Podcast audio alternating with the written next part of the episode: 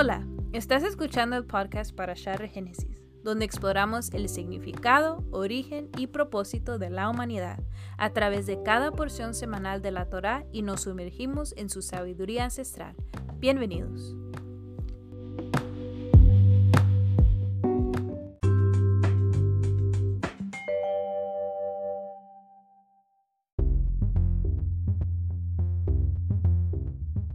En un mundo de ideas, las palabras suelen tomar un significado distinto al concebido originalmente. Las palabras pierden su peso etimológico y se convierten en solo palabras huecas sin peso alguno y sin significado profundo. En estos episodios lo que queremos es explorar algunas palabras bíblicas que en su sentido e idioma original no solo son palabras vacías, sino conceptos ricos y substanciosos que nos ayudan a entender la idea original y qué es lo que los autores de las escrituras entendían al utilizar selectivamente dichas palabras. Sin más, bienvenido a esta serie de Dabar, palabra.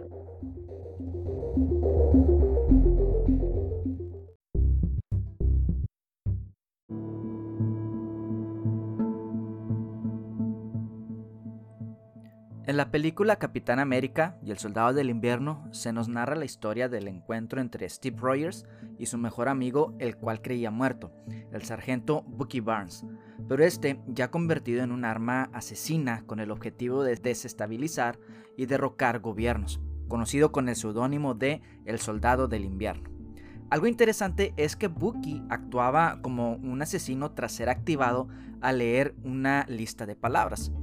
Durante la adaptación mental de James Barnes por parte de la organización criminal Hydra, se implantaron en su mente algunas palabras como anhelo, óxido, 17, amanecer, horno, 9, benigno, regreso a casa, un vagón de carga.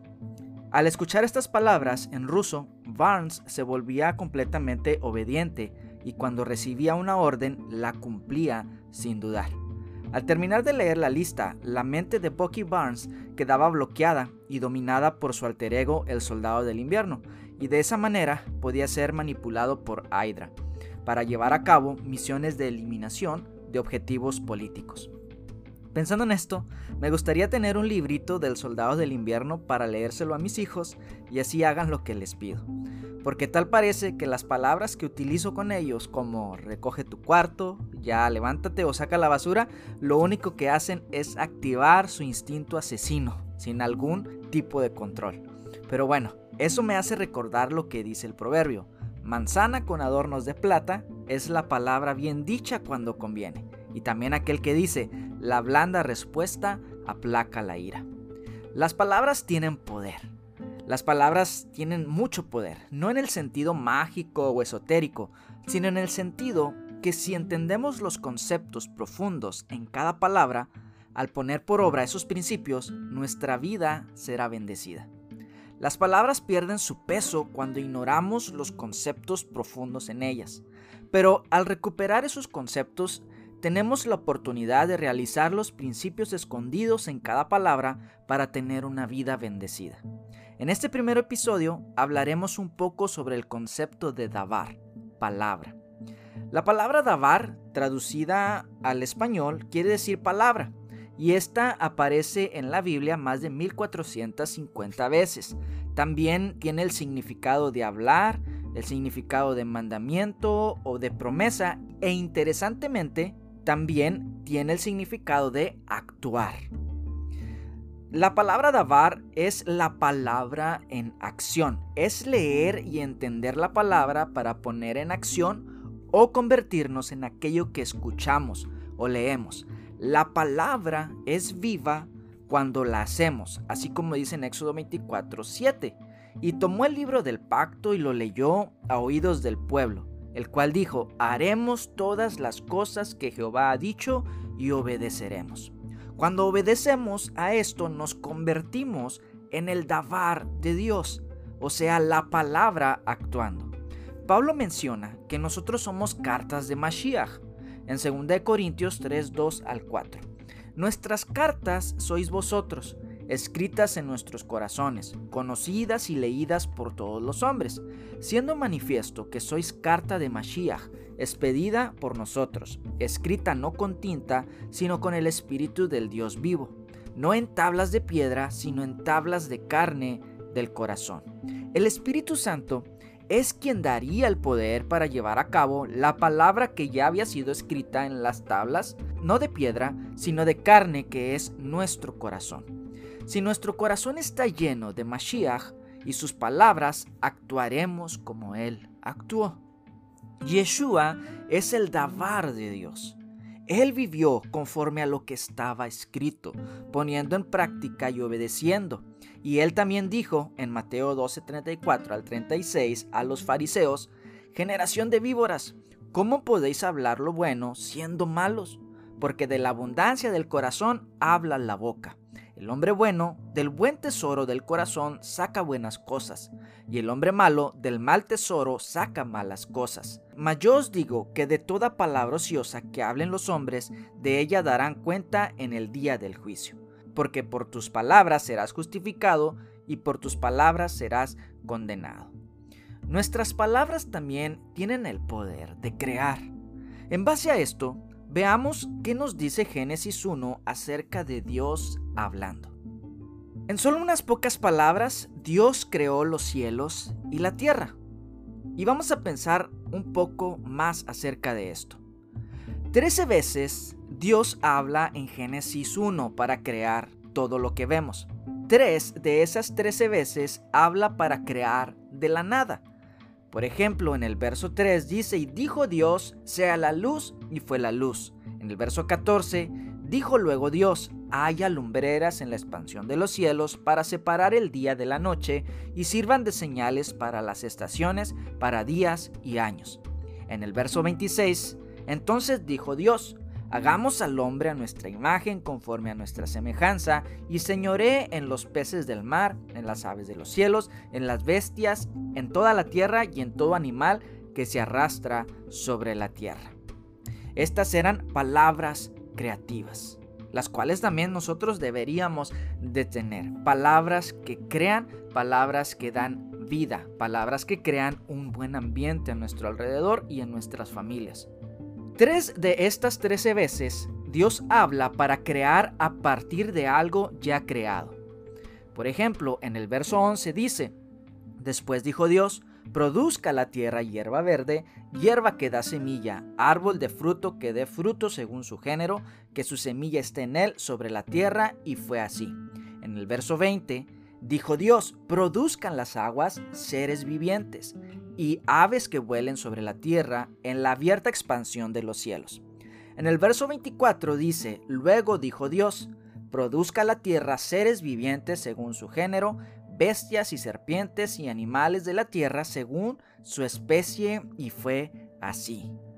Crear a partir de los recursos y bendecir lo que ya tenemos es importante. Dios nos ha dado recursos, los cuales nosotros tenemos que usar para bendición nuestra y bendición de los que nos rodean. Tenemos que crear a partir de esos recursos.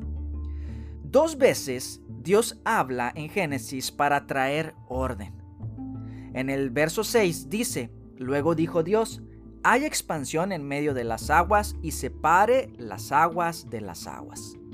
En el verso 9 dijo también Dios, Júntese las aguas que están debajo de los cielos en un lugar y descúbrase lo seco, y fue así. Esto era para traer orden. Nuestras palabras deben traer orden y no desorden.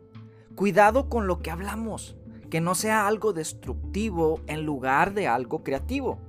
Dios ordenó el caos, lo mismo tenemos que hacer nosotros. Dos veces de esas trece él habla para poner nombre, para llamar las cosas. En el verso 8 dice, y llamó Dios a la expansión cielos, y fue la tarde y la mañana el día segundo. En el verso 10 dice, y llamó Dios a lo seco tierra, y a la reunión de las aguas llamó mares, y vio Dios que era bueno. Llamar a las cosas para darles una identidad, nuestras palabras también forman y construyen a quienes nos rodean. Es importante lo que hablamos, es importante poner atención a lo que hablamos porque podemos construir o destruir. Y el propósito es de que podamos dar identidad a las personas, asegurándolas de quiénes son ellas en Jesús. Tres de esas trece veces Dios habla para bendecir y dar mandamiento. En el verso 22 nos dice, y Dios lo bendijo diciendo, fructificad y multiplicaos, y llenad las aguas en los mares, y multiplíquense las aves en la tierra. En el verso 28, y los bendijo Dios, y les dijo, fructificad y multiplicaos, llenad la tierra y sojuzgadla, y señoread en los peces del mar, en las aves de los cielos, y en todas las bestias que se mueven sobre la tierra. En el verso 30, y dijo Dios, He aquí que os he dado toda planta que da semilla que está sobre toda la tierra, y todo árbol en que hay fruto y que da semilla, os serán para comer, y a toda bestia de la tierra y a todas las aves de los cielos, y a todos lo que y a todo lo que se arrastra sobre la tierra en que hay vida, toda planta verde le será para comer, y fue así. La bendición viene por obedecer el mandamiento. Por eso estas vienen juntas. La fertilidad viene por causa de la obediencia. Enseñar estos principios a nuestras generaciones es fundamental. Algunas conclusiones acerca de esto. Primero, las palabras son para crear, para traer orden y para dar vida. En segundo lugar, las palabras son para entenderlas profundamente y actuar conforme a ellas. En tercer lugar, la palabra de Dios no solo es para escucharla, sino para reproducirla en nuestras vidas. Deben de ser un eco de lo que Dios ya ha dicho. En el principio, cuando Dios creaba, habló trece veces, algunas veces para crear de la nada, otras para hacer partícipe a su creación en la formación del mundo y otras veces para dar orden a través del mandamiento y dar bendición.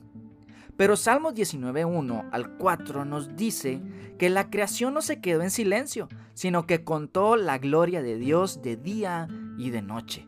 Los cielos cuentan la gloria de Dios y el firmamento anuncia la obra de sus manos. Un día emite palabra a otro día y una noche a otra noche declara sabiduría. No hay lenguaje ni palabras, ni es oída su voz. Por toda la tierra salió su voz y hasta el extremo del mundo sus palabras. En ellos puso tabernáculo para el sol. Salmo 19.1 al 4. Y esto fue la palabra Dabar.